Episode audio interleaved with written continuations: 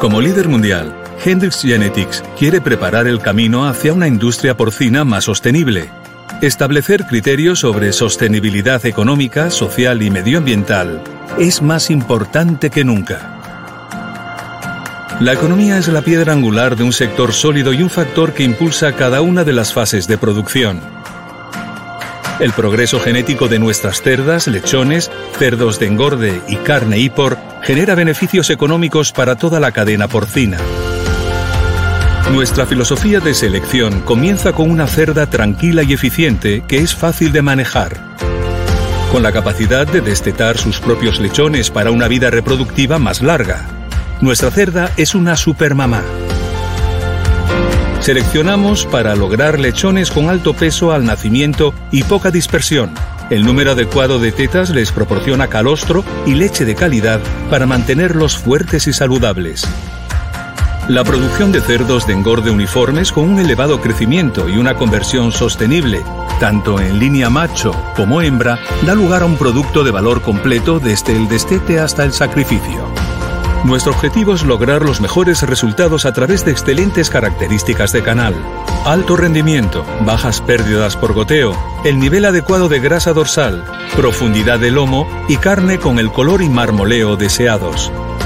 Al mismo tiempo, establecemos nuevos estándares de sostenibilidad social mediante la selección de animales autosuficientes que prosperan en todos los entornos. Cerdas que se adaptan a cualquier sistema de alojamiento. Lechones viables que tienen pesos al nacer más altos y uniformes. Además de eso, investigamos la eliminación de tratamientos como castración, corte de la cola y antibióticos preventivos. Al final, carne de cerdo deliciosa y nutritiva es nuestra promesa para el consumidor. Hendrix Genetics sube listón en lo económico, social y la sostenibilidad ambiental. Para reducir la huella de la industria, la introducción de la conversión sostenible es clave. Además del progreso genético, las dietas de reducción de emisiones y los ingredientes alternativos resolverán el conflicto entre alimentos, piensos y combustibles, y al mismo tiempo estamos explorando el uso del agua, el recurso natural más escaso. Ha comenzado una nueva era. Establecer el estándar es nuestra contribución para una mejor selección hoy, para una vida mejor mañana.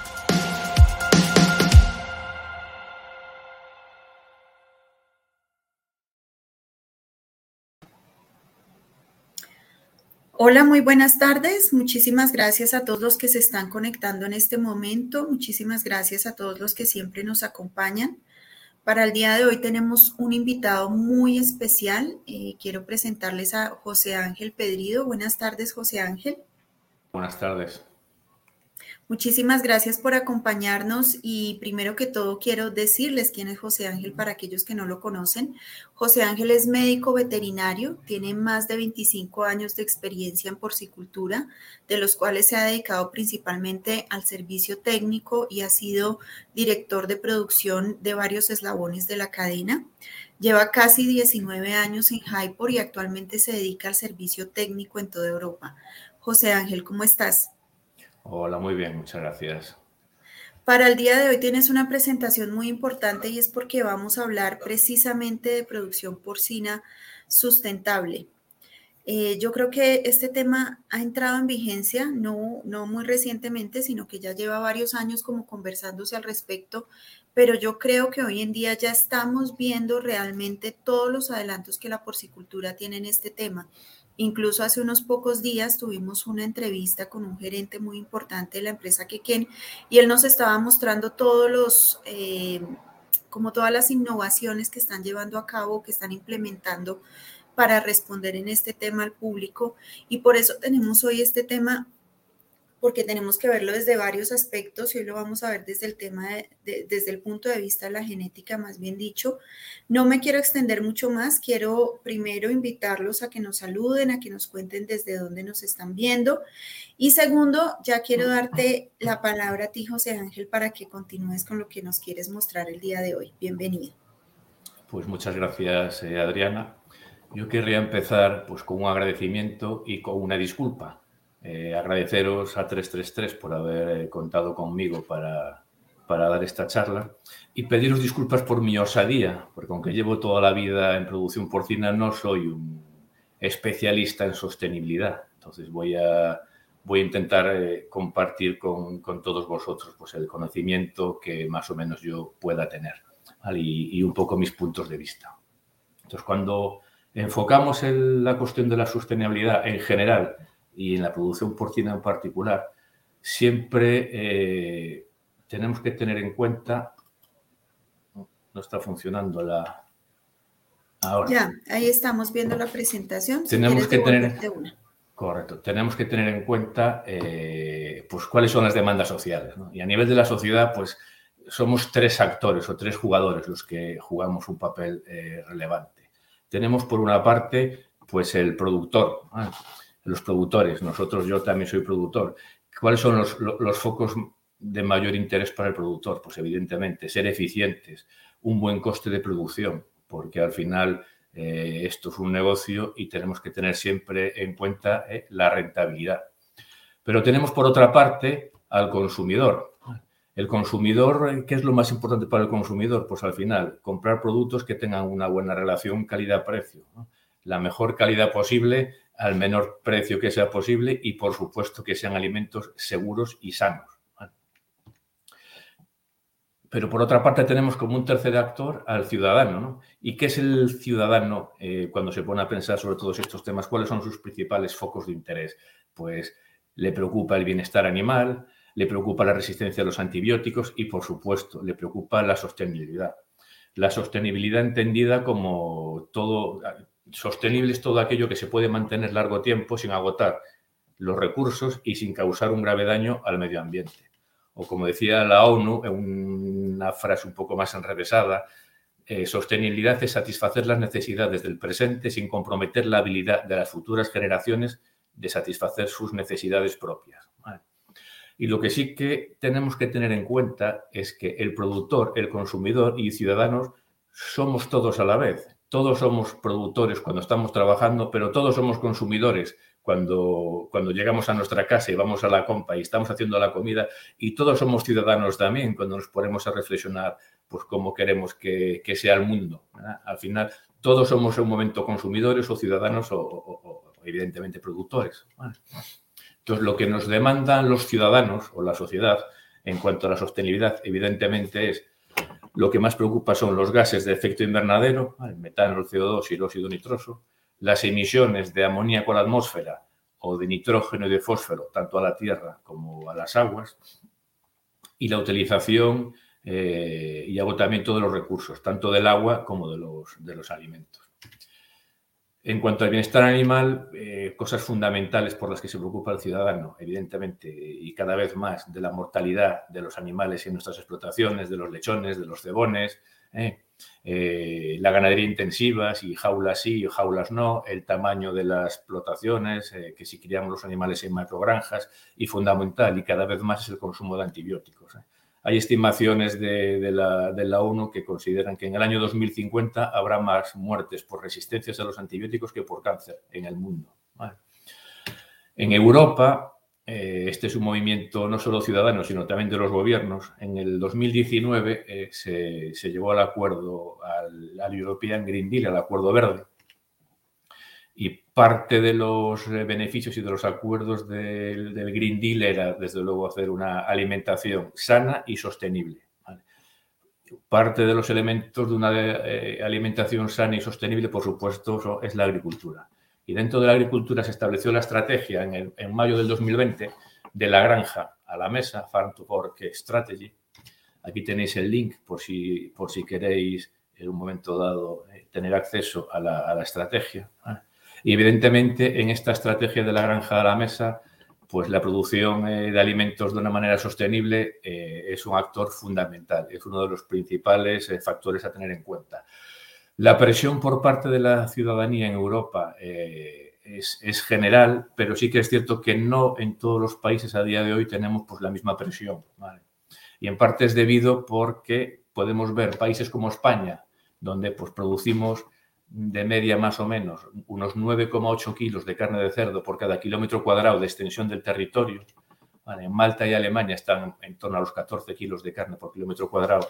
Vemos que países como Bélgica y Dinamarca la, presión es muy superior y el récord lo tiene pues Países Bajos con casi 40 kilogramos de carne de cerdo por kilómetro cuadrado de territorio. Entonces, si empezamos a analizar un poco cuáles son los factores eh, eh, a nivel de sostenibilidad, el primero y el más importante debería ser pues, los gases de efecto invernadero de origen antropogénico. La FAO estima, eh, una de las últimas estimaciones es que la agricultura en general, no solo la ganadería, sino la agricultura en todo su conjunto, produce el 14,5% mundial de todos los gases de, efecto invernadero. Estimando más o menos que el 65% de ese total está dedicado a la ganadería, estaríamos hablando más o menos de que la ganadería produce más o menos el 9,4% de los gases. Esta es la distribución estimada también, son datos de la FAO, ¿eh? de toda la generación de gases de efectos invernadero. Hablamos de, se estima un 41% debido a la alimentación animal, un 44% a la fermentación entérica, un 10% es a la gestión de los estiércoles y un 5% al consumo propio ¿eh? de la energía en nuestras instalaciones. Esta es un poco más en detalle el reparto, pero no, no, no vamos a meternos tan en detalle. Y otro tema fundamental, aunque no es un gas de efecto invernadero, es el tema de las emisiones de amoníaco, ¿vale? porque en este caso sí que la ganadería es el, es el principal emisor ¿eh? de amoníaco. Hay estimaciones pues, de en torno al 94% del total de las emisiones del amoníaco son debidas a la ganadería. Dentro de, de este 94%, el 74% estaría, sería el porcino, el implicado, con bastante diferencia con respecto a la avicultura ¿eh? y, a otras producciones ganaderas. Mi primera reflexión, y esto es una reflexión, y no es solo una reflexión mía, sino que mm, varios técnicos y expertos ambientalistas, la primera cosa que ponen en cuestión es que realmente la fermentación entérica, o sea, el metano producido por los, fundamentalmente por los, por los rumiantes, sea realmente eh, un metano de origen antropogénico. Básicamente por dos temas, porque lo, muchos ambientalistas consideran el metano producido por los rumiantes como parte del ciclo del carbono. El metano que emiten los rumiantes como máximo en 10 años se convierte en CO2, ese CO2 lo absorben las plantas y en las plantas eh, vuelve a pasar a los rumiantes. Entonces lo consideran parte del ciclo del carbono. Y por otra parte estiman, eh, y más de uno y más de dos ambientalistas, que la masa total de rumiantes que hay en la Tierra a día de hoy eh, no es tan significativamente superior pues, la masa de rumiantes que había pues, hace 500 años. Y hace 500 años no estábamos hablando de este problema. Y otra reflexión sería de la alimentación animal, porque lo mismo, si dejáramos de, consumir alimentos animales, tendríamos que sustituir realmente esa, esa, proteína de origen animal por proteína de origen vegetal. Entonces, no dejaríamos de contaminar, tendríamos que producir, consumir más vegetales, más, más cereales, más soja, más tofu. Entonces tampoco reduciríamos mucho ese 41% de gases de efecto invernadero que hoy la FAO atribuye a los gases de, origen antropogénico. Quiero compartir con vosotros datos de, más locales de España, del Ministerio de Transición Ecológica, que sí que analiza con bastante detalle las emisiones y el estudio de emisiones del 2017 estimaban que la agricultura en general producía el 11% de los gases de efecto invernadero en España. La ganadería y sus deyecciones producían el 6% de ese total. Y en concreto, la ganadería porcina, sin tener en cuenta ni, la, industria de la carne ni la industria de los piensos, producían solo el 2,2% de los gases de efecto invernadero. Desde luego estábamos, la agricultura está muy lejos de ser el principal eh, agente causante o productor de gases de efecto invernadero. Aquí veis el transporte como líder destacado produce más del doble del CO2 que equivalente que la agricultura, la industria de la energía, la construcción y la manufactura, otras empresas energéticas ah, son, son eh, mayores emisores de gases de efecto invernadero que nosotros. Otra cosa es el amoníaco. El, Ministerio de Transición Ecológica estimó que en el 2017 el 72% de las emisiones del total de amoníaco eran debidos a la ganadería. Si añadimos el 17% de los fertilizantes orgánicos, estaríamos pues, en los valores del 89-90% que antes os comentaba a nivel mundial. Y dentro de los gases de efecto invernadero estaremos siempre hablando en la charla de kilogramos de CO2 equivalente toda la, capacidad de efecto invernadero, tanto del metano como del óxido nitroso, la convertimos a potenciales de kilogramos de CO2 equivalente. El metano tiene 25 veces más capacidad de producir gases de efecto invernadero, producir el efecto invernadero que el CO2 y el óxido nitroso hasta 298. Eh, un kilogramo de, de, óxido nitroso equivale a 298 kilogramos de CO2.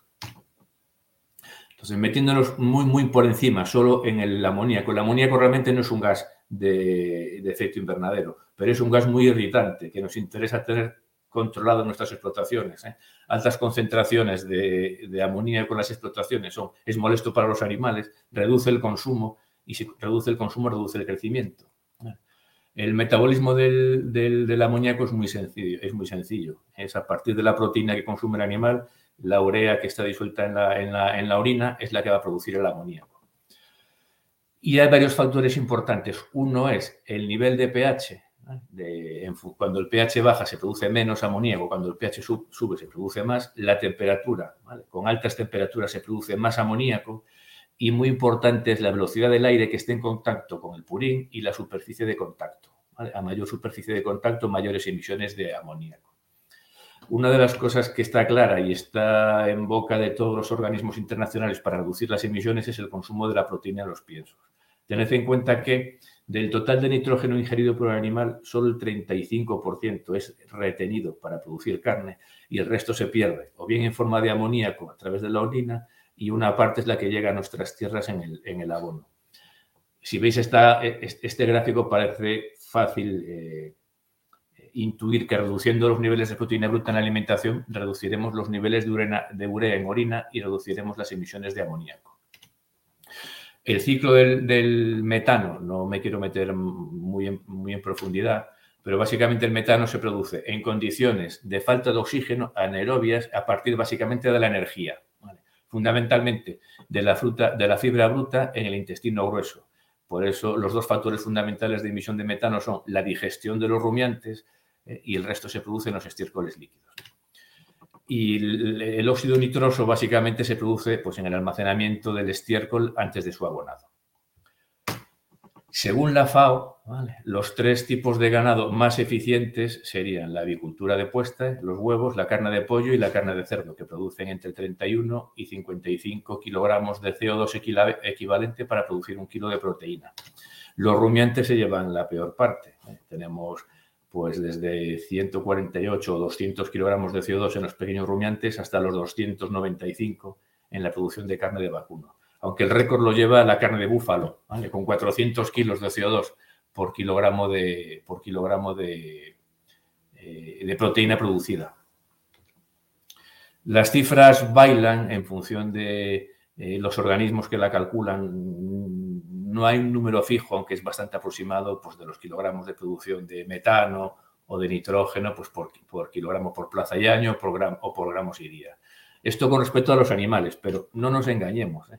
El ser humano también produce metano, algunos más que otros, también es verdad. Y hay una estimación muy interesante de un libro del catedrático del profesor Mulet en su libro Ecologismo Real, que estima que durante toda la vida de, un hombre ¿eh? Eh, es capaz de producir el, equivalente a 16 toneladas de CO2 ¿eh? y 14 toneladas la mujer, porque tiene menor metabolismo basal. Así que al final todos estamos implicados. Como dice este profesor Mulet, estar vivo contamina por el mero hecho de estar vivo. Y esta es la distribución de los gases de efecto invernadero en los distintos continentes, como veis en América Latina el efecto de los gases de efecto invernadero por la producción porcina es realmente muy pequeño si lo comparamos con el impacto que tiene la producción de carne de vacuno. Sí que veis que en la Europa occidental eh, la producción porcina sí que tiene mayor impacto, aunque sigue siendo eh, nunca ni de lejos es el principal productor, o en, el Oriente Asiático, y aquí veis el impacto en Asia Meridional eh, de la carne de, búfalo. La primera idea que sí que quiero trasladarlos es que somos sostenibles. Hoy la producción porcina somos sostenibles. Me gusta poneros esto. Esta es una campaña que está haciendo Interpor, que es la interprofesional del porcino de capa blanca en España, en el que está transmitiendo que, somos una producción eh, sostenible ¿vale? entre la población, entre la ciudadanía. Y un ejemplo clarísimo de que somos sostenibles son estos datos. Fijaros lo que eh, hacíamos en producción porcina eh, más o menos en los años 60. Con una cerda producíamos, pues más o menos 14 lechones destetados por cerda y año. La carne era más o menos, tenía un 40% de magro, más o menos, el porcentaje de magro. Las conversiones eran de 3 a 1, índices de conversión o incluso peores. Y por una tonelada de pienso, pues podríamos estar produciendo en torno a los 85 kilos más o menos de carne de magro. Hoy en día, la misma cerda produce, desteta más de 30 lechones, con un porcentaje de magro de más del 60%. Las conversiones están por debajo hoy en día de 2,1, de 2,3, de 2,2 y por tonelada de pienso consumido producimos 170 kilos mínimo o más ¿eh? de rendimiento magro. Entonces, evidentemente sí que somos sostenibles. Y esta es una pequeña estimación que he calculado yo en base a datos de emisión de, de, estiércol y de producción de nitrógeno, si en una población, si tuviéramos una población de un millón de habitantes que consumieran 10 kilos de carne de cerdo al año, entre los años 60 y los años 2011 necesitaríamos mucho menos animales, el consumo de pienso que necesitaríamos para producir la misma carne sería mucho, mucho menor y por lo tanto también las emisiones de estiércol, los metros cúbicos de estiércol producido y los kilómetros de nitrógeno producido. Todo esto si lo comparamos entre los años 60 y, los años, y el año 2011. Si vemos esta gráfica, eh, solo son 17 años de evolución y aquí veis la, en Gran Bretaña la evolución de emisiones, el impacto ambiental por kilogramo de cerdo vivo producido y veis cómo ha ido, cómo ha ido descendiendo en tan solo 17 años un 40%. somos sostenibles, creo que lo somos. Fijaros esta gráfica. Esta es, una, foto de la NASA con las emisiones de óxido nitroso en la atmósfera de China en febrero del, eh, año 2020, el mes antes del confinamiento por la pandemia por COVID en China y al mes siguiente, en marzo. ¿Veis la diferencia de contaminación abismal?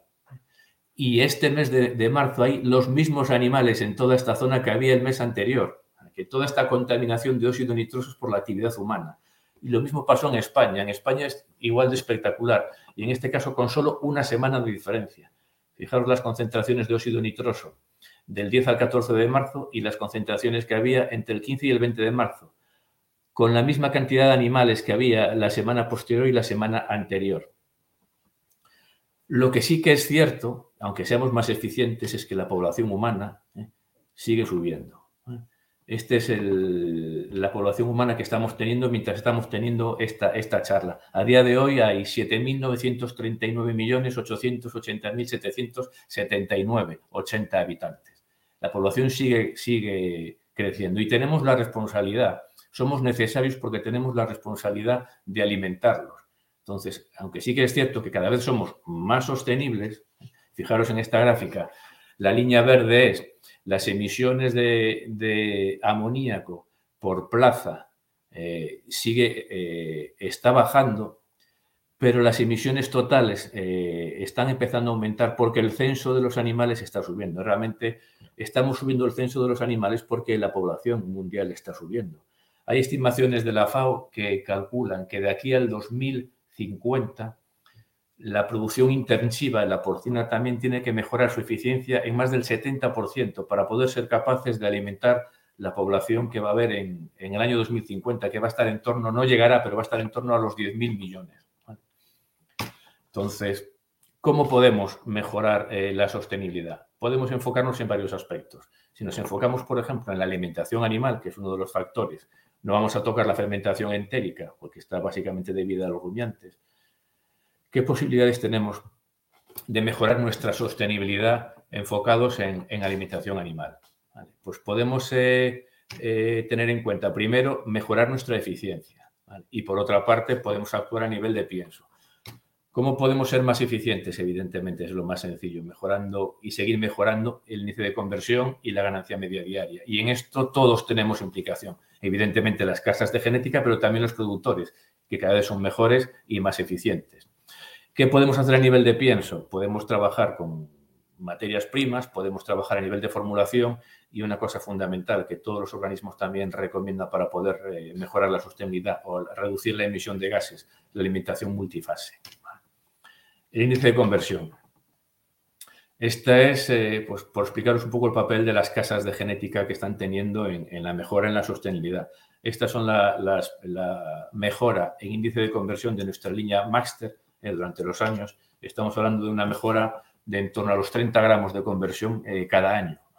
Y tenemos animales, pues algunos animales con, conversiones espectaculares.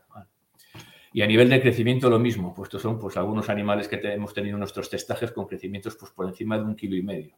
El crecimiento también es importante en la sostenibilidad porque también tiene una relación directa eh, con la conversión. Pensad que un día menos de, estancia en un cebadero es el equivalente más o menos de 0,013 eh, de índice de conversión de mejora.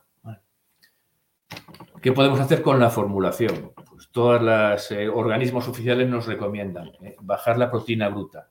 Bajando la proteína bruta producimos menos emisiones para trabajar con menos proteína bruta tenemos que ser muy finos eh, en la utilización y en el uso de aminoácidos sintéticos. La fibra soluble también nos podría ayudar a reducir la, sobre todo la emisión de amoníaco. Y desde luego hay una serie de aditivos que podemos añadir en el pienso, por ejemplo, los ácidos orgánicos, y se están publicando y saliendo nuevos y nuevos eh, aditivos específicos para mm, que los rumiantes reduzcan eh, su producción de metano. Otra cosa que todos los organismos oficiales nos recomiendan para poder reducir los gases de efecto invernadero es la alimentación multifase, que está directamente relacionada con las necesidades de proteína. Estas serían las necesidades de proteína de un cerdo en cebo durante toda su fase. Y como veis, por ejemplo, estas son nuestras recomendaciones de lisina para nuestro Ipor magno, nuestro macho duro. Veis cómo las necesidades de lisina en función del peso del animal van, van reduciéndose. Con lo cual, si vamos ajustando distintos tipos de pienso en función del peso de los animales, eh, podremos estar utilizando piensos con menores cantidades de proteína bruta, con lo cual tendremos menos urea en la orina y tendremos menos producción de amoníaco. Imaginaros que descendiendo la proteína bruta, ya lo hemos comentado, automáticamente habrá menos urea en la orina y automáticamente, si hay menos urea en la orina, habrá menos emisiones de amoníaco hay estudios que, hablan, por ejemplo, de que si somos capaces de bajar dos puntos la proteína bruta en el pienso, seríamos capaces de bajar un 25% las emisiones de amoníaco. La fibra soluble que os, comenté, aumentando la fibra soluble, aumentamos la microbiota a nivel intestinal. Aumentando la microbiota, eh, bajamos la urea de nuevo en la orina y aunque sí que tenemos un pequeño aumento de nitrógeno en heces, tenemos una disminución significativamente significativa de las emisiones de amoníaco. Y los ácidos orgánicos utilizados en el pienso eh, pues tienen dos funciones. Por una parte, reducen el pH del estómago. Al bajar el pH del estómago aumentan la digestibilidad de las proteínas. Si aumentamos la digestibilidad de las proteínas, vamos a tener menos producción de urea y a la vez vamos a bajar perdón, el pH del purín, con lo cual automáticamente reducimos las emisiones de amoníaco. Hay estudios que han llegado a la conclusión que ácidos, por ejemplo, como el ácido benzoico, son capaces de reducir hasta un 50% eh, las emisiones de amoníaco. Y las materias primas, ¿por qué os hablo de las materias primas? Porque no todas las materias primas tienen el mismo impacto a nivel de kilogramos de CO2 equivalente. Veis que no es lo mismo la producción de trigo que la de maíz y desde luego que la de mandioca. Y por no hablar de nuevas materias primas, pues la proteína de insectos, que tiene menor impacto ambiental, por ejemplo, que la soja, o materias primas como la proteína de algunas bacterias o proteína de levaduras, que tiene incluso tres veces menos impacto ambiental que la producción de soja. Y después de haber hablado de la alimentación animal, ¿qué podemos hacer con la gestión del estiércol? Que también es uno de los factores fundamentales de emisión directa.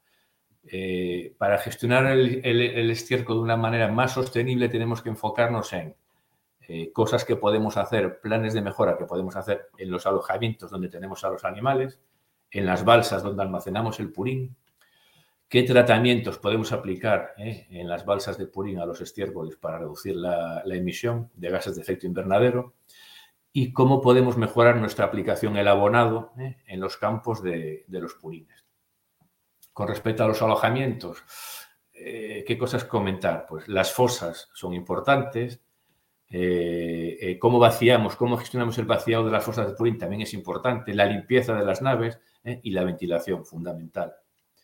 En las fosas se comenta, ¿no? y está más o menos claro, que la superficie, el material de las, de las rejillas tiene influencia en la emisión de amoníaco, superficies lisas podrían bajar la emisión de amoníaco entre un 10 y un 40%. Evidentemente, eh, si las fosas son más estrechas y más profundas, habría menos superficie de contacto eh, entre, el, purín y el aire, con lo cual habría menos emisiones. Y fosas en, forma de V tendrían menos capacidad, en vez de la típica fosa en forma de U, fosas en forma de V tendrían menos capacidad, con lo cual aumentaríamos la frecuencia de vaciados, con lo cual disminuiríamos las emisiones sobre todo de metano. Recordad que el metano se produce en condiciones de falta de oxígeno y cada vez que movemos los purines estamos bloqueando la emisión de metano.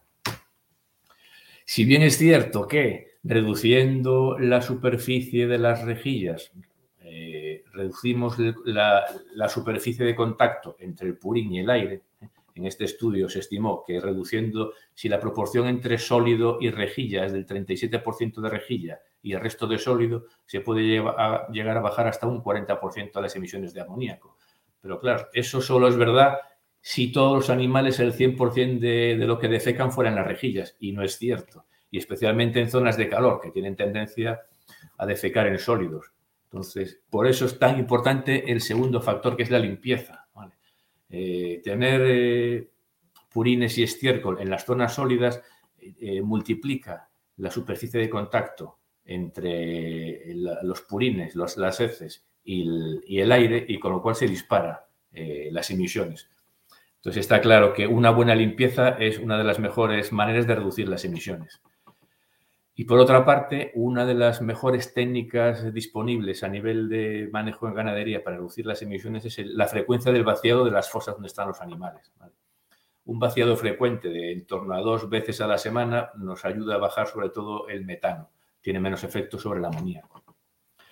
Y para mí uno de los mejores sistemas que hay, aunque en fin, tiene su coste económico, pues es la ventilación o el lavado o el filtrado del aire eh, a través de, cortinas de agua. El fundamento es canalizar toda la ventilación de salida de, las naves donde están los animales hacia una zona donde se esté pulverizando agua, hacia una cortina de agua. Si se utiliza ácido, el efecto sería muy superior y a partir de ahí canalizar la salida hacia el exterior. Con esto podemos, somos capaces de reducir las emisiones y el olor entre el 70 y el 90%. Yo recuerdo haber estado en una granja en Holanda que creo que tenía unas 2.000 cerdas y la granja estaba pues al otro lado de la carretera de, pues ya de una población, de una pequeña población, y el olor era cero, no solía absolutamente nada. utilizaban este sistema. El sistema se mejora con ácidos, pero también pues, el riesgo de trabajar con ácidos aumenta y evidentemente necesitamos una ventilación forzada y canalizada ¿eh? para que toda la ventilación pase pues, por, este, por este tipo de filtro. Con lo cual, a nivel de naves de granjas de madres yo lo veo más o menos factible. A nivel de cebaderos, montar estos sistemas no, lo veo tan sencillo. El sistema, quiero decir, ocupa pues muy poquillo. puede ser del tamaño pues, de este contenedor, eh, donde entre el aire viciado, se pase por los filtros, por la cortina del agua y salga el agua puro.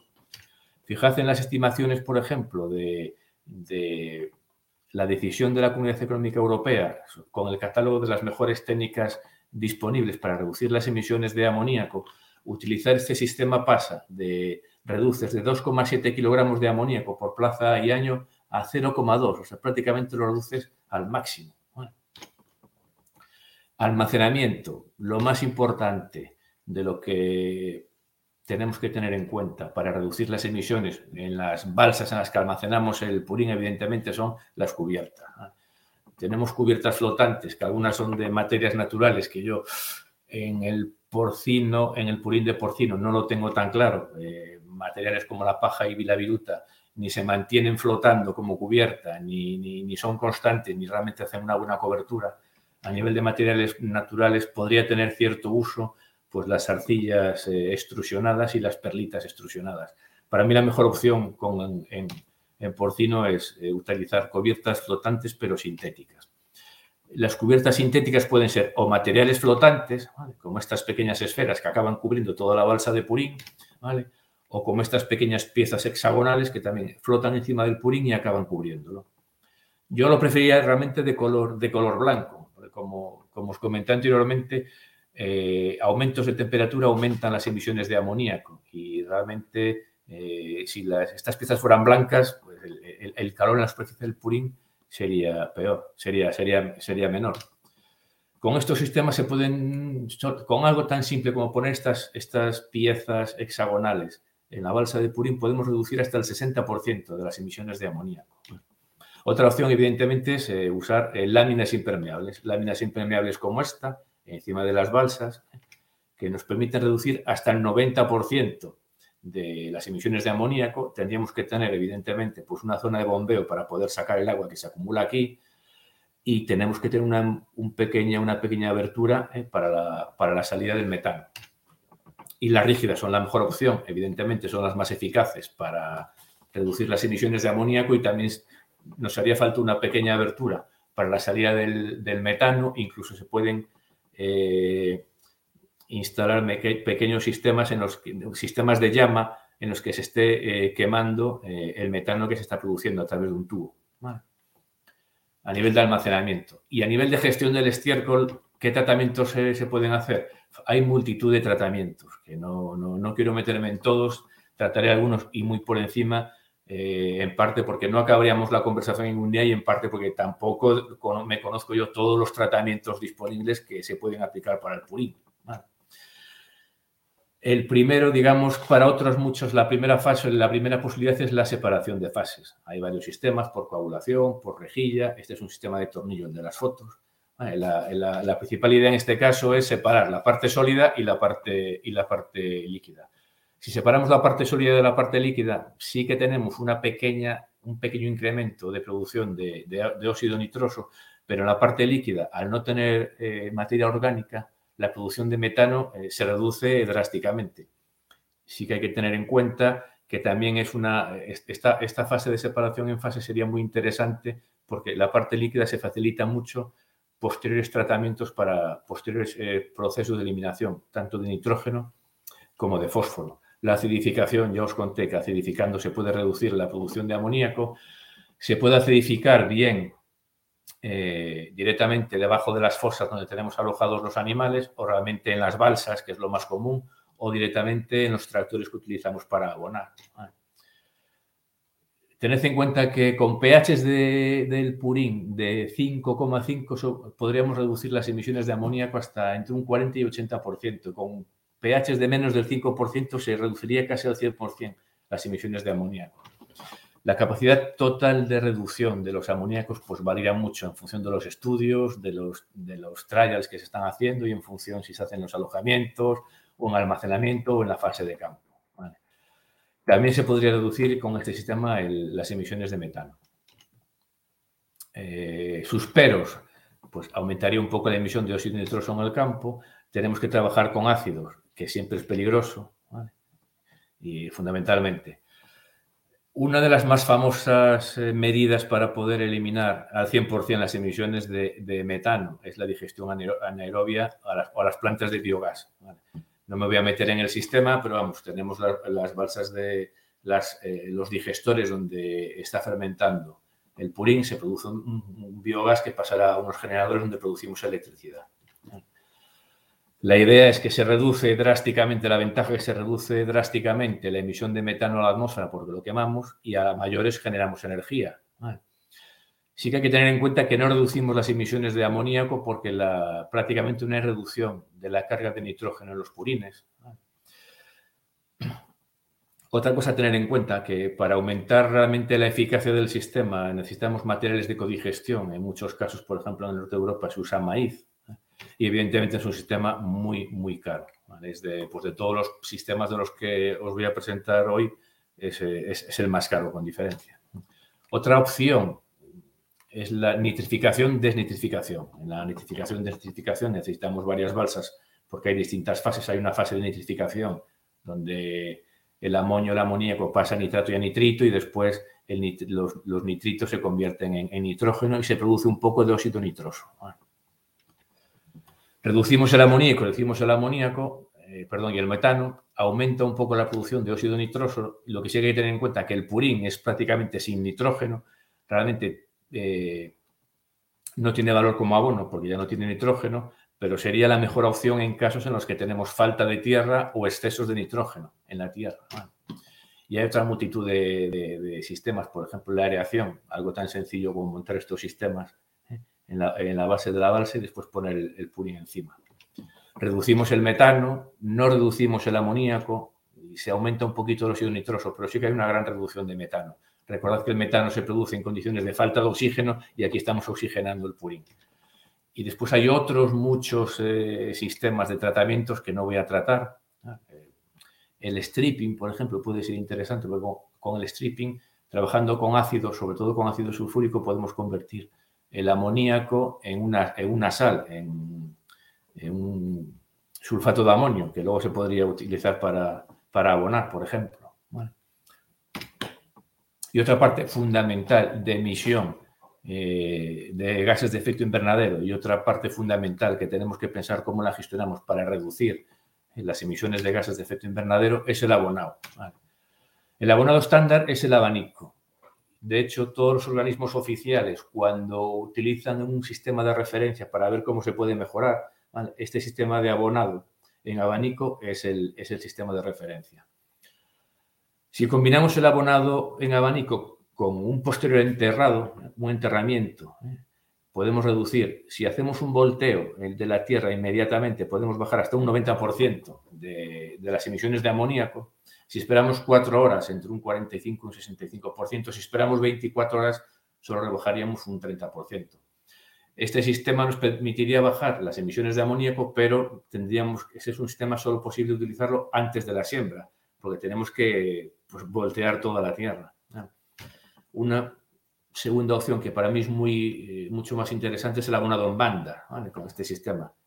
Con el abonado en bandas, si son mangueras colgantes, podemos reducir hasta un 30% las emisiones de amoníaco y usamos mangueras con zapatas que eh, aplican mucho más pegado a la superficie, incluso por debajo de las plantas que ya están creciendo, podemos reducir hasta un 60% las emisiones de amoníaco, que es mucho. ¿eh? Y evidentemente la mejor eh, técnica disponible a nivel de abonado para reducir la, emisión de gases es la inyección directa en la tierra. La inyección superficial a unos 5 centímetros puede reducir en torno al 70% las emisiones y una inyección profunda a unos 20 centímetros podemos reducir hasta un 90% las emisiones. Diferentes organismos oficiales, diferentes eh, gobiernos, eh, pues están emitiendo guías de mejores técnicas eh, disponibles para reducir el impacto ambiental en la ganadería. Algunas de las técnicas disponibles se refieren a cómo podemos manejar diferentes aspectos de la producción donde tenemos alojados a los animales, otras técnicas disponibles hablan del de, el efecto sobre la calidad del aire durante el almacenaje del estiércol. Eh, la técnica de referencia sería pues, una balsa de purín sin cubrir y sin costra, y aquí verías las diferentes reducciones de, emisiones en función si es una cubierta rígida o flexible o si usamos las piezas geométricas eh, flotantes que yo os enseñé en las fotos. Y lo mismo eh, sobre las técnicas de abonado distribuir en abanico y no hacer nada sería la técnica de referencia y en función de si usamos eh, abanicos, tubos colgantes o inyecciones profundas hay más o menos disminución de, emisiones de amoníaco. Fijaros, por ejemplo, son algunos cálculos que utiliza la Unión Europea en su guía de mejores técnicas disponibles. Fijaros la gran diferencia de emisiones, en este caso, de nitrógeno excretado en función de las técnicas que se utilicen. En los lechones, pues entre de 1,5 a 1 a 4, en función si solo se utiliza una técnica o una combinación de, técnicas. O, por ejemplo, las emisiones de, fósforo.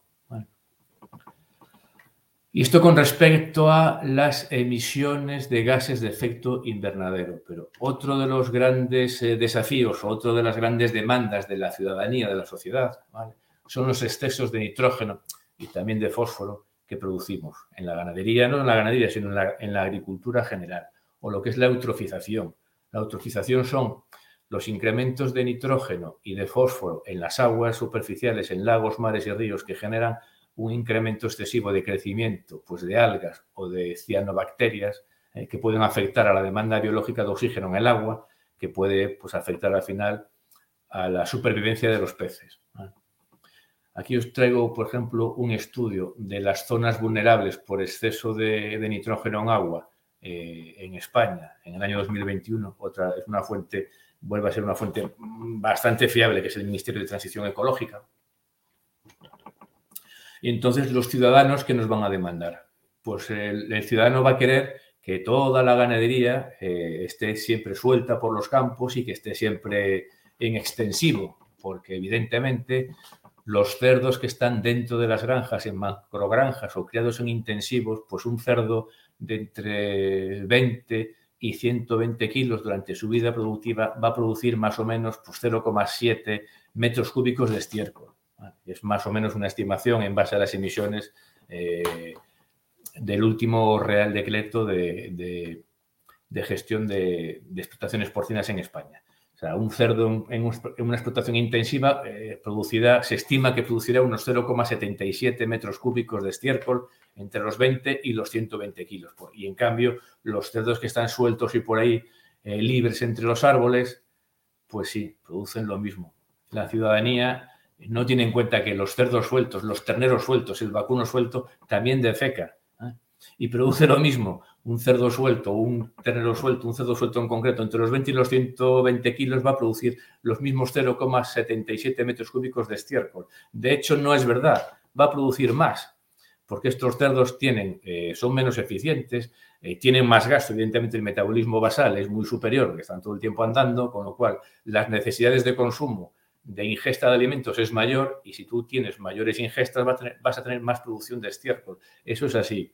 Entonces, la diferencia entre las emisiones de estiércol entre un animal que esté en extensivo y un animal que esté en intensivo es que el extensivo defeca directamente sobre la tierra y en intensivo nosotros tenemos que trasladar ese purín a las tierras. Entonces, la clave cuál es? Es la relación entre la carga ganadera o la ganadería que tenemos y las hectáreas de territorio que tenemos. Y esta es la clave para no cometer excesos eh, de nitrógeno y de fósforo también en las tierras. La relación ganadería o linkar siempre, ligar siempre la ganadería al territorio. Eh, estándares de muchas legislaciones, lo que se pueden aplicar en la legislación sería pues, poner unos límites, por ejemplo, de, 210 kilogramos de nitrógeno por hectárea eh, y año, se podría, por ejemplo, eh, ajustar en función del cultivo. No todos los cultivos tienen la misma demanda de nitrógeno. Y sí que la legislación, por ejemplo, en Europa, en la última legislación, eh, en zonas vulnerables, eh, limita la producción, la emisión de a 170 kilogramos de nitrógeno por hectárea. ¿Y cuáles son las zonas vulnerables? Pues las zonas vulnerables son las que están cerca, en las zonas en las que el agua está ya afectada, en cierto punto amenazada por los niveles de nitrógeno. En concreto, las aguas eh, amenazadas se consideran a partir de aguas superficiales a partir de 25 miligramos de nitrógeno por litro y en aguas subterráneas a partir del 37,5. Eh, Esta es la última actualización eh, de la legislación española de, enero de este año. Entonces, la clave para controlar los excesos de nitrógeno es, evidentemente, la relación entre intensidad ganadera, carga ganadera y territorio. Siguiente demanda o siguiente preocupación, demanda social o preocupación de los ciudadanos eh, es el agua, eh, los consumos de agua, eh, la huella hídrica de la, producción. Constantemente se está calculando la huella hídrica y, en la huella hídrica incluyen tres tipos de agua. Lo que es el agua verde, que es el agua de lluvia que se almacena en el suelo y en la vegetación, lo que es el agua azul, que es el agua que se almacena en ríos, en lagos y acuíferos es directamente la que llamaríamos pues, el agua de consumo o el agua de bebida. Y luego tenemos el agua gris, que es el agua necesaria pues, para eliminar contaminantes, desechos, residuos y demás. Volviendo otra vez a lo que os comentaba de reflexiones eh, de expertos en, medio ambiente, en ambientalistas, eh, pues eh, yo he leído en algunos blogs y tal comentarios de algunos expertos que dicen que considerar en la huella hídrica de la producción porcina o de la producción, por ejemplo, de pantalones vaqueros, el agua verde, que es un agua caída del cielo, de la lluvia, no tiene ningún sentido. Por ejemplo, calcular eh, un pantalón vaquero, que creo que la estimación de un, solo pantalón vaquero son 11.000 y pico litros de agua. Eh, en ello están calculando pues, cuánta agua de lluvia absorbe la plantación de algodón que luego se va a utilizar para producir el, pantalón vaquero. Pero es que la lluvia que va a caer en, esa plantación de algodón es la misma si hay algodón plantado o no hay nada. Es por eso que los ambientalistas realmente eh, consideran que, es un sinsentido cuando se calcula la huella eh, hídrica de todo, tener en cuenta el agua verde. Debería considerarse básicamente el agua azul. Fuentes de Interport, de, la, interprofesional del porcino de capa blanca en España, calculan que la huella hídrica de la ganadería en España es en torno al 2% y en el porcino no consumimos más del 0,05% del agua total disponible que tenemos. Y un estudio de hace unos 10 años, eh, hecho en una universidad en Holanda, estimaba que el consumo de agua o del total de la huella hídrica que tiene la ganadería, es un estudio a nivel mundial, el 82% es agua verde, es agua de la lluvia. Solo el 8% ¿eh? es de agua azul. Y en todo caso, sea mayor o sea menor la huella hídrica, en nuestras explotaciones sí que tenemos mucha capacidad de mejora. Hay muchas eh, técnicas disponibles ¿eh? para poder reducir el consumo de agua y nuestra huella hídrica. Eh, pensad, por ejemplo, en las fugas constantemente que vemos en las explotaciones. No solo en las explotaciones, ¿eh? en muchas ciudades, en muchas grandes ciudades, se estima que el 40% del consumo de agua es debido a pérdidas eh, en el sistema de alcantarillado, de canalización de las aguas. Las limpiezas a alta presión reducen mucho el tiempo que, necesitamos para, limpiar las naves, las salas del cemadero, de lechones, con lo cual reducimos mucho el consumo de agua. La utilización de espumas detergentes para ablandar eh, la suciedad antes de lavar con, alta presión reduce mucho de nuevo el consumo, eh, los litros de agua que necesitamos para, limpiar las explotaciones. Eh, el tipo de bebedero, bebedero solo de chupete contra bebederos versus cazoleta, el consumo de agua es muy inferior. Pues podemos estar hablando de que unos buenos, la media de consumo de agua más o menos de lechones entre 6 y 20 kilos, si usamos unos buenos bebederos de cazoleta, puede estar en torno a los 3,5, 4, 4,5 litros eh, por animal y día, por plaza y día, y los bebederos, bebederos de chupete, y en función del tipo de chupete, podríamos estar hablando de, de 6, 6,5 hasta 7. O sea que el tipo de cazoleta de bebedero importa. Las recogidas de pluviales. En la inmensa mayoría de las explotaciones, el agua de lluvia no la aprovechamos y en muchos casos acaba en las balsas de purín. Y en casos de implantación de sistemas de nitrificación, desnitrificación, si eh, los mejores sistemas de desnitrificación nos pueden llegar a permitir aprovechar el agua para ciertos usos, para ciertos usos, para los coolings, para en algunos casos de lavado y demás. O sea que tenemos margen ¿eh? para reducir eh, la huella hídrica en la ganadería, en nuestras explotaciones. Y con respecto al impacto cero, hay un objetivo eh, de la interprofesional aquí en España, es de llegar al año 2050 eh, con que nuestras explotaciones sean de impacto clínicamente neutro. Eh. Hemos reducido la producción de gases de, efecto invernadero un 22% en los últimos años, hemos reducido un 30% el consumo de agua, hemos reducido un 50% la, emisión de, purines y nuestro objetivo es llegar al impacto cero en el año 2050. ¿Qué otras cosas podemos implementar? ¿Qué otras cosas podemos hacer para perseguir este objetivo de impacto cero? Ya os lo comenté, las plantas de biogás. Evidentemente, eh, las plantas de biogás eh, no son eh, plantas de impacto cero, producimos CO2 para, quemando, quemando el metano, metano más oxígeno, producimos CO2 más, más, más agua. Pero recordad que el metano tiene 25 veces más capacidad de efecto invernadero que el CO2. O sea que intercambiar metano, quemar metano y producir CO2 es un buen negocio, es un buen paso. Podemos instalar, aprovechar la, potencia eólica, instalar aerogeneradores en nuestras explotaciones. Una cosa clarísima, eh, tenemos cientos y cientos y cientos de metros cuadrados en, en, los tejados de nuestras granjas para poder producir energía fotovoltaica. ¿eh? ¿Qué más cosas podemos hacer que tenemos que tener en cuenta y podemos empezar desde hoy en nuestras explotaciones y sin excesivo coste? El mantenimiento de nuestros sistemas de calefacción, de ventilación, de refrigeración. aislar nuestros muros y nuestros techos. El 60, entre el 50 y el 60% del calor en nuestras naves, en nuestras granjas, se pierde por los tejados. Alumbrados de bajo consumo, intercambiadores de, calor en la ventilación. Yo lo acabo de, instalar en mi casa, por ejemplo. Un sistema de ventilación mecánica que el aire caliente que sale de casa precalienta el aire frío que entra del exterior. Utilización de bombas de calor ¿eh? para generar eh, calefacción para las, por ejemplo, para las maternidades podemos hacer cosas y desde ya en nuestras explotaciones.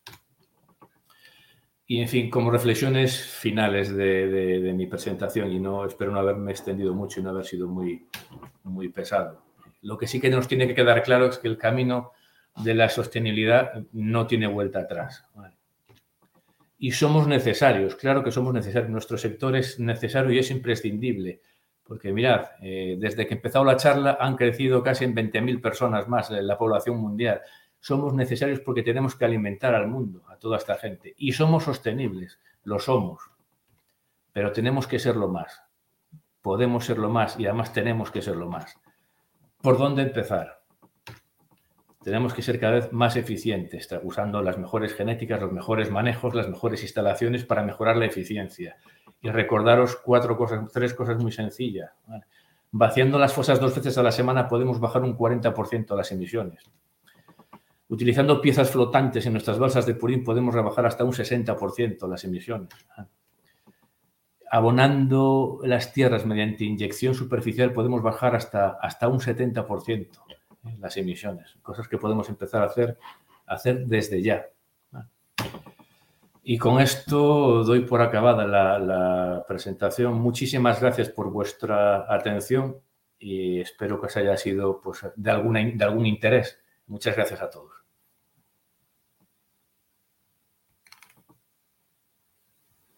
José Ángel, muchas gracias. De verdad que estuvo muy interesante. Y es un tema bastante extenso. Yo creo que si quisiéramos abordar cada uno como esos bloques en los cuales tú dividiste la presentación, cada uno daría para muchísimo más. Siempre, siempre, siempre se puede.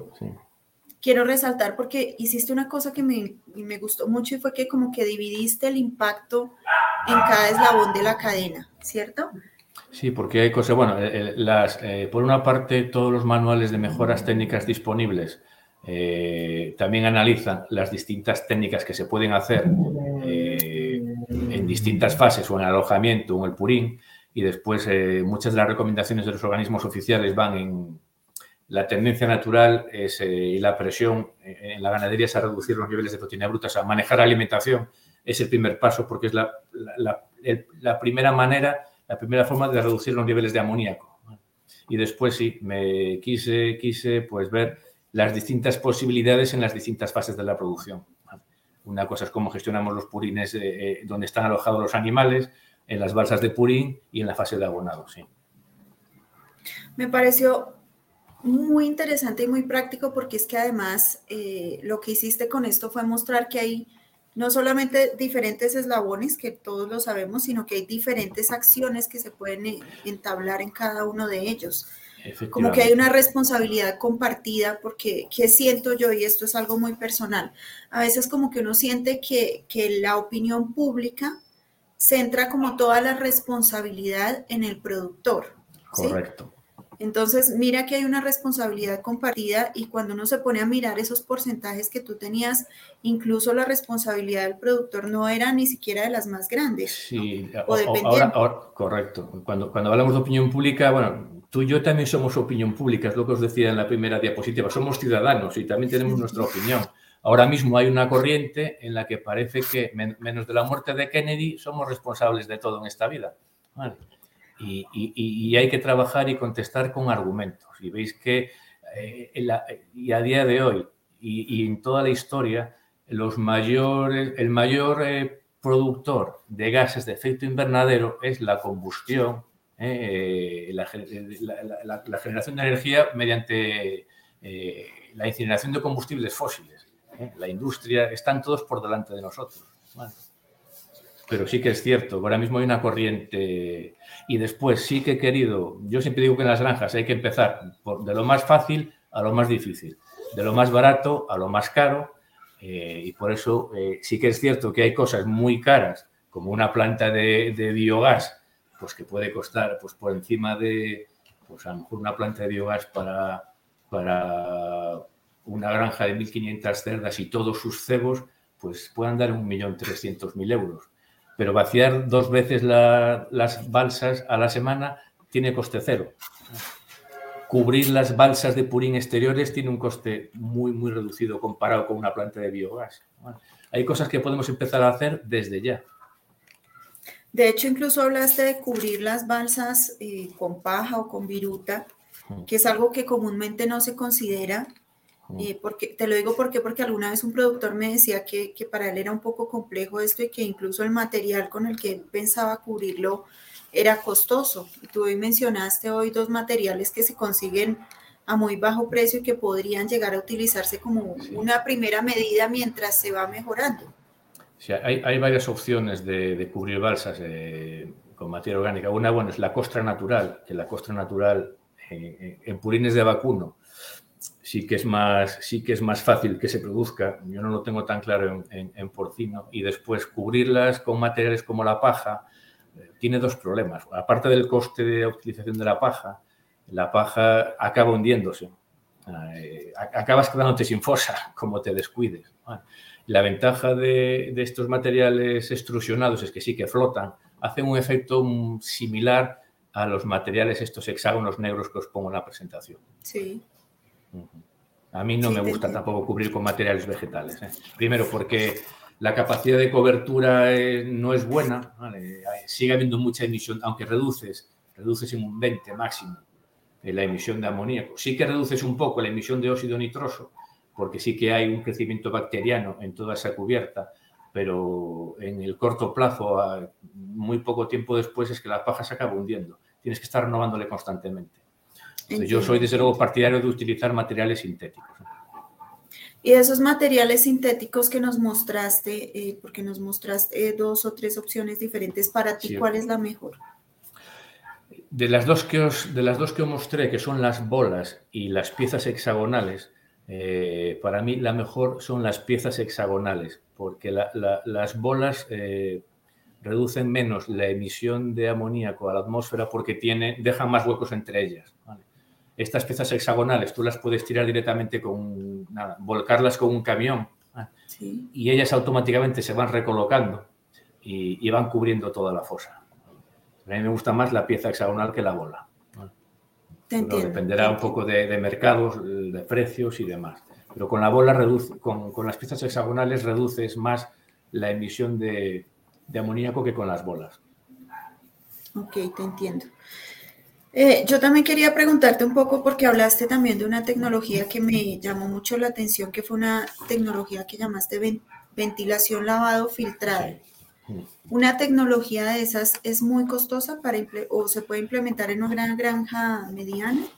Eh, a ver, eh, esa tecnología, más, más que el coste de la instalación, porque al final es eh, la instalación es, eh, bueno, evidentemente tienes que canalizar toda la ventilación a una habitación o a un contenedor, a un container o a una habitación específica eh, en mitad de la granja y después solo tienes que hacer un flujo de agua continuo, pues, una lámina de agua en la que, que es la que por la que se atraviesa el aire de la ventilación. Es tan sencillo como eso. Si aumentas mucho la eficacia si usas ácidos, con lo cual incrementarías el coste con el uso de los ácidos, pero también incrementas el riesgo. No es necesario utilizar ácidos. Eh, yo en esta granja de Holanda que os comento no estaban utilizando ácidos, solo una, eh, pues una lámina de agua. Pues toda la ventilación atravesaba el agua y luego salía por una chimenea. Lo que tiene de coste es el, mayor consumo de, energía eléctrica, de tener que estar canalizando eh, toda la ventilación de la granja hacia un habitáculo y toda la bomba, el motor que tiene que estar funcionando constantemente.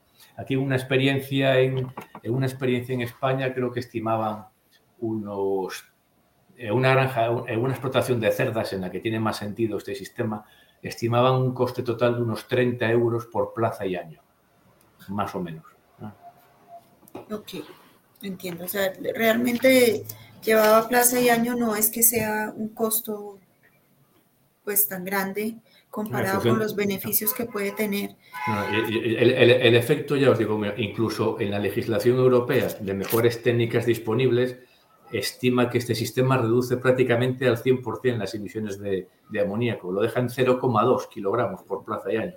Y los olores es absolutamente cero. Ya comenté, yo estaba, hubo una explotación de unas 2.000 cerdas y pegada a una carretera, al otro lado de la carretera ya había un chalet, había una casa, y es que no se olía absolutamente nada, cero. Perfecto. Y más teniendo en cuenta que ahorita hay tanta norma también de olores y que esas normas generan, bueno, son, son cuando a un productor lo reportan por este tema, eh, llegar a demostrar que no se está emitiendo olor es muy costoso, eso sí es mm. costoso y es mm. complejo. Entonces creo que también puede ser eh, una buena alternativa también desde este punto de vista, ¿sí? Hay, hay otros sistemas de poner biofiltros en las chimeneas, hay, hay, varios sistemas, ¿no? Hay, hay, tantos y tantos sistemas que supongo que más del 80% yo desconozco, que creo que hablé de los más importantes o los que me, a mí me gustan más. Y tampoco quise explayarme mucho más, sino sería una charla de, de tratamientos de purín, nada más. Sí, sí, sí. Lo que te decía hace un ratito sería una charla. El lavado de, aire, el lavado de aire no es tan caro con respecto, pues, por ejemplo, a una planta de biogás, que, ya te digo, pues, puede pasar del, millón y pico de euros, o yo qué sé, una planta de nitrificación o desnitrificación, pues para desnitrificar unos 15.000 metros cúbicos de purín más o menos al año, una cosa así, pues estamos hablando de unos 400.000 euros de instalación y después entre 2 euros por metro cúbico de purín, una cosa así. De, supongo, no, no quiero dar mm, cantidades muy exactas porque dependerá mucho de los países, del tamaño de las granjas, de, pero por ahí andará. Claro, claro, te entiendo. Yo quiero hacer una, más que una pregunta, quisiera como conocer tu opinión porque dijiste algo hace un rato y es que eh, como que nos están culpando de todo lo que pasa en la humanidad. Y tú mostraste con cifras que realmente no somos la industria que más impacto genera y que se está haciendo muchísimo para disminuir aún más ese impacto. ¿Por qué crees que existe esa visión de la industria? A, nivel sobre todo europeo, eh, la presión que tenemos de la ciudadanía pues, está eh, enfocada en dos aspectos. Pues uno es efectivamente la emisión de los gases de, efecto invernadero, aunque ahí están muy centrados, más que en la producción porcina, están centrados en, el vacuno de carne, por las emisiones de metano. Ya os he comentado que, cada vez más y más ambientalistas consideran que no es justo eh, computar el metano eh, producido por la fermentación ruminal en los, herbívoros como parte de gases de efecto invernadero antropogénico, pero bueno, es lo que, es, lo que está pasando ahora. Y por otra parte, eh, se nos achaca en Europa también a lo que es, están enfocados en culpar de todos los males a la ganadería intensiva.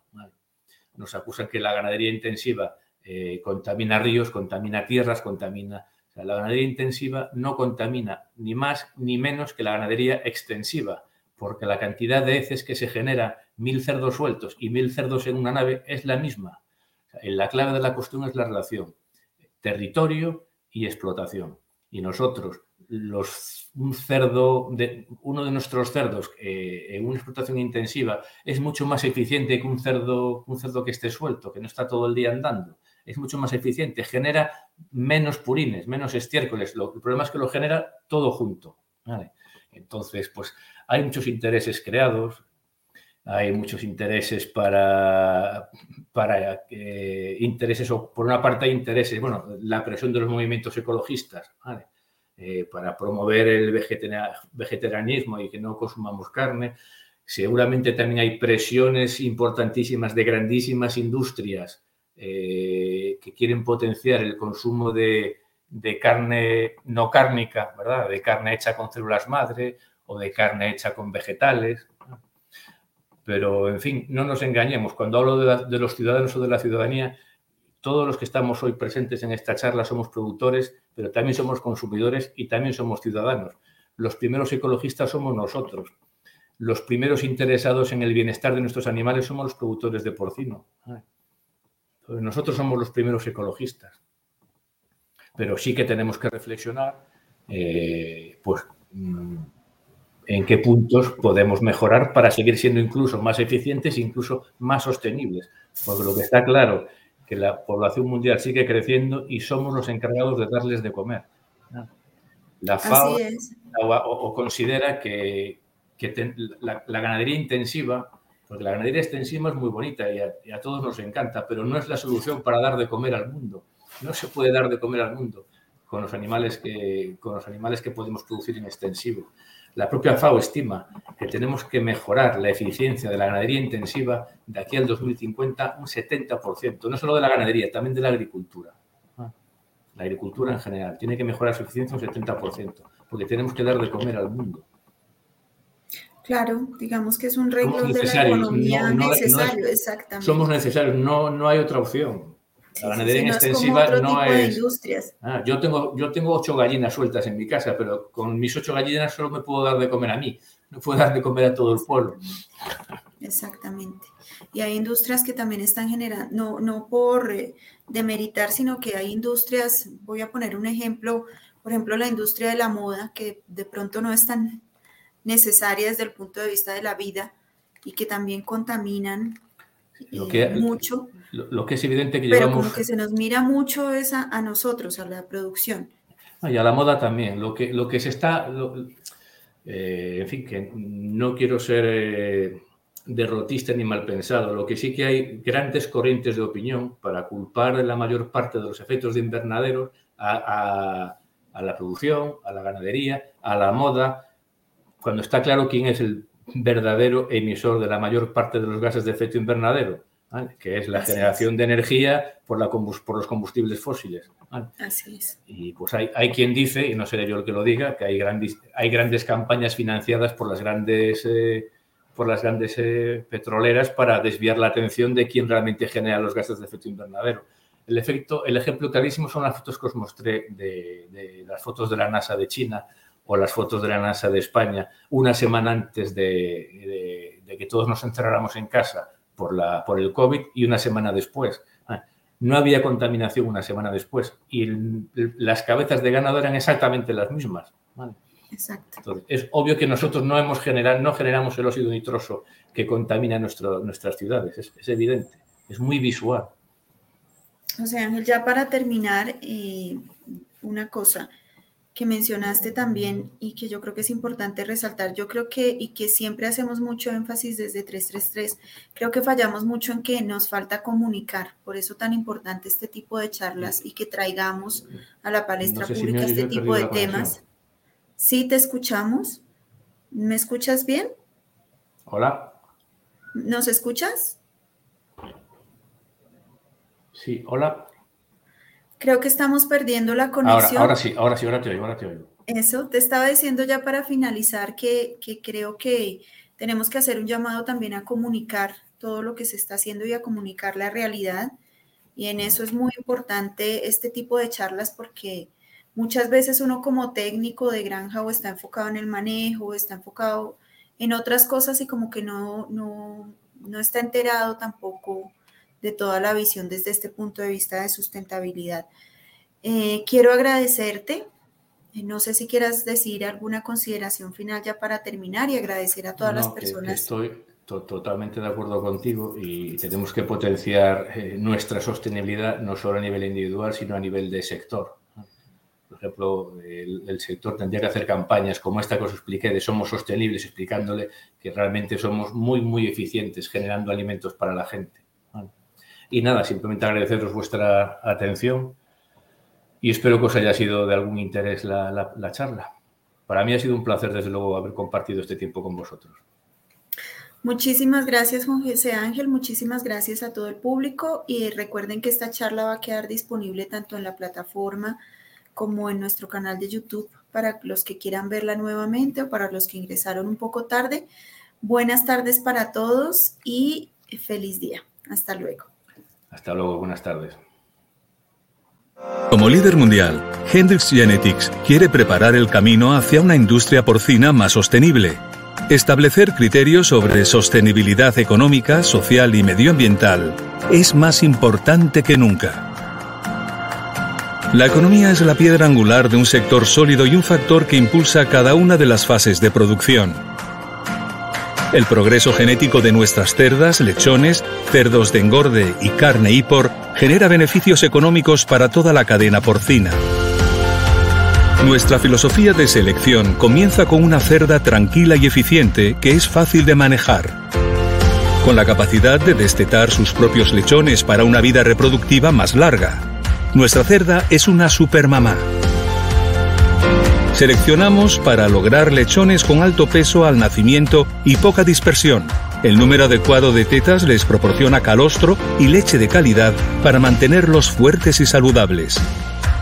La producción de cerdos de engorde uniformes con un elevado crecimiento y una conversión sostenible, tanto en línea macho como hembra, da lugar a un producto de valor completo desde el destete hasta el sacrificio.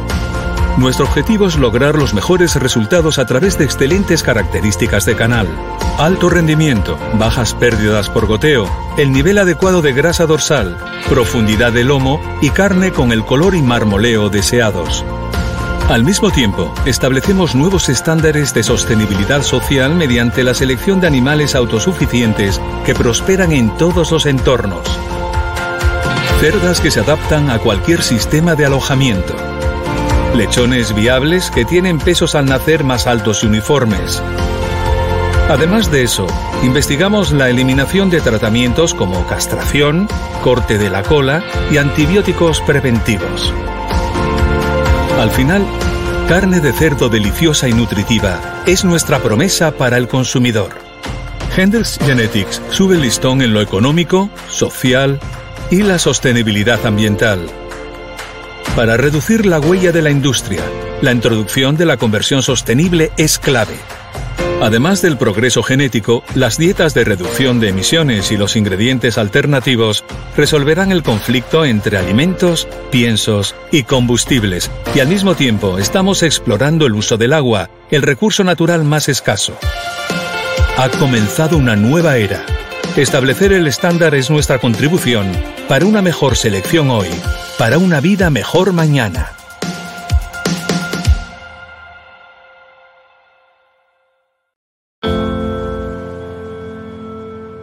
Hypor, la marca de genética porcina de Hendrix Genetics, enfoca sus esfuerzos en proporcionar soluciones genéticas a los productores de cerdos de todo el mundo. Una selección equilibrada es nuestra contribución al progreso de toda la cadena de producción porcina. Ofrecemos cerdos uniformes y una cartera diversa, y nos adaptamos a las necesidades de nuestros clientes de todo el mundo. Una vez que hemos seleccionado lo mejor de lo mejor, ofrecemos nuestro progreso genético en cada nueva generación. Nuestras líneas de machos y hembras proporcionan ventajas para los consumidores. Piense en la salud, las tasas de supervivencia, la calidad de la carne, la eficiencia nutricional, la fertilidad y el comportamiento social. Todas estas características son producto de la genética. O como nos gusta decir, una mejor selección hoy para vivir mejor mañana.